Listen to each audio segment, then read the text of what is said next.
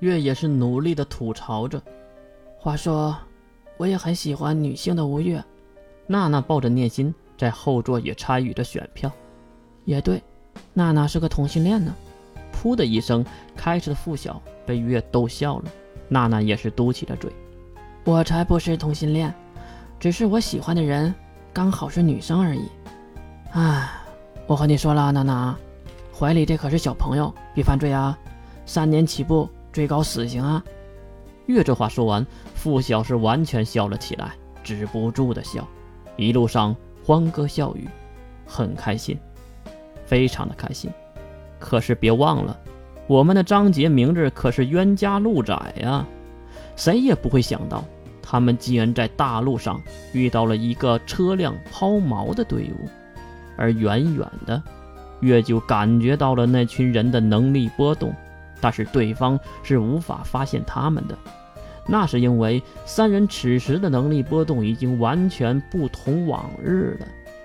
发现对方的身份，付晓马上放慢了速度，并看向一旁副驾驶的月和后面的娜娜。娜娜撇过头，没有说什么，可能是想回避的意识。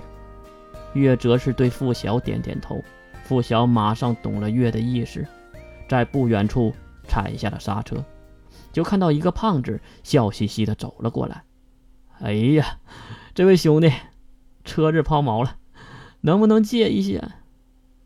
呃呃，说到一半，胖子就发现了是付晓和娜娜，还有小一号的娜娜。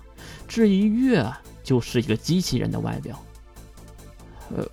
嗯，呃，付晓先生，娜娜。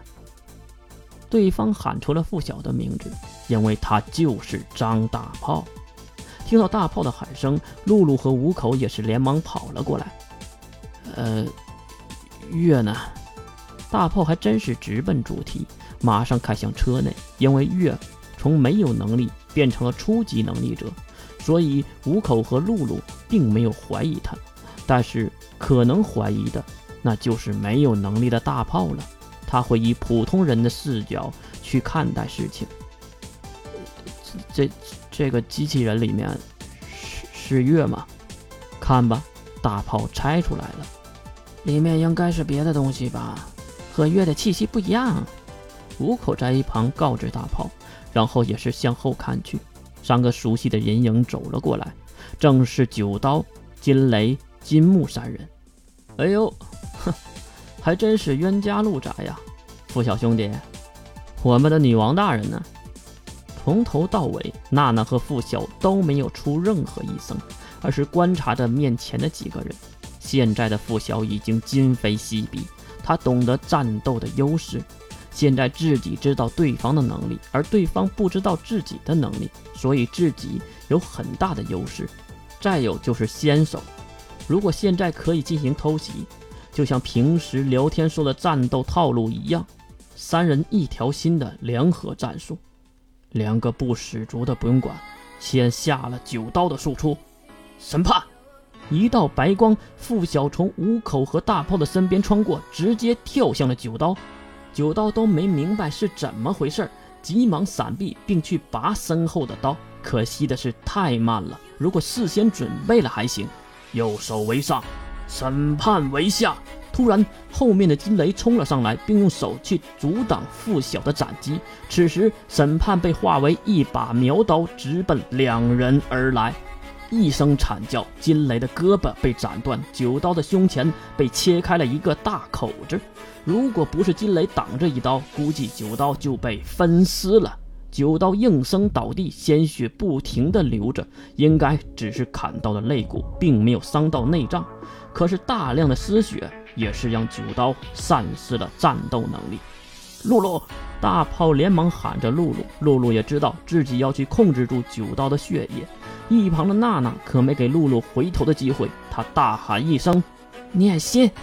小一号的娜娜马上化为一股黑色的气体，笼罩了娜娜的右手。气体消散后，一把黑色的魔剑出现。娜娜迅速横劈，一道黑色的剑气对着露露飞去。严灵，黑气无意，角度偏移。五口跳了出来。并用炎灵术抵御魔剑的剑气。可惜的是，黑色的剑气仿佛没有遇到任何阻拦，奔着露露袭去。当老夫是吃素的吗？突然，一道黑光迅速飞过，并击落了魔剑的黑色剑气。原来，金木睁开了一只眼睛，黑洞洞的眼窝还是那么的恐怖。看上去，我也要加入战斗了，让你们知道什么叫做绝望。大炮看向月，然后又看了看躺在地面的九刀。你们，你们到底是怎么一回事啊？大炮是想说的，应该是你们他妈氪金了吗？怎么突然这么厉害了？这个你就不懂了，大炮。你离开主角团，你就是一个炮灰了。废话真多。傅萧，放倒五口。听到月的喊声，五口马上摆起了防御的姿势。严灵。眼见为虚，空气为实。五口竟然将自己身边的空气化为了实体，是充当盾牌吗？能力开放，百分之六十。承认。审判。白色光芒的审判化为一杆长枪，被付晓直接丢了出去。这个家伙打算再造吗？露露，保护好九道。二哥，对付娜娜。金雷一边喊。一边跳了过来，右手为上，白色长枪为下，右手不是断了吗？月在转眼看去，他妈的竟然又长了出来，这个速度也太快了，不愧是长老级别的人物。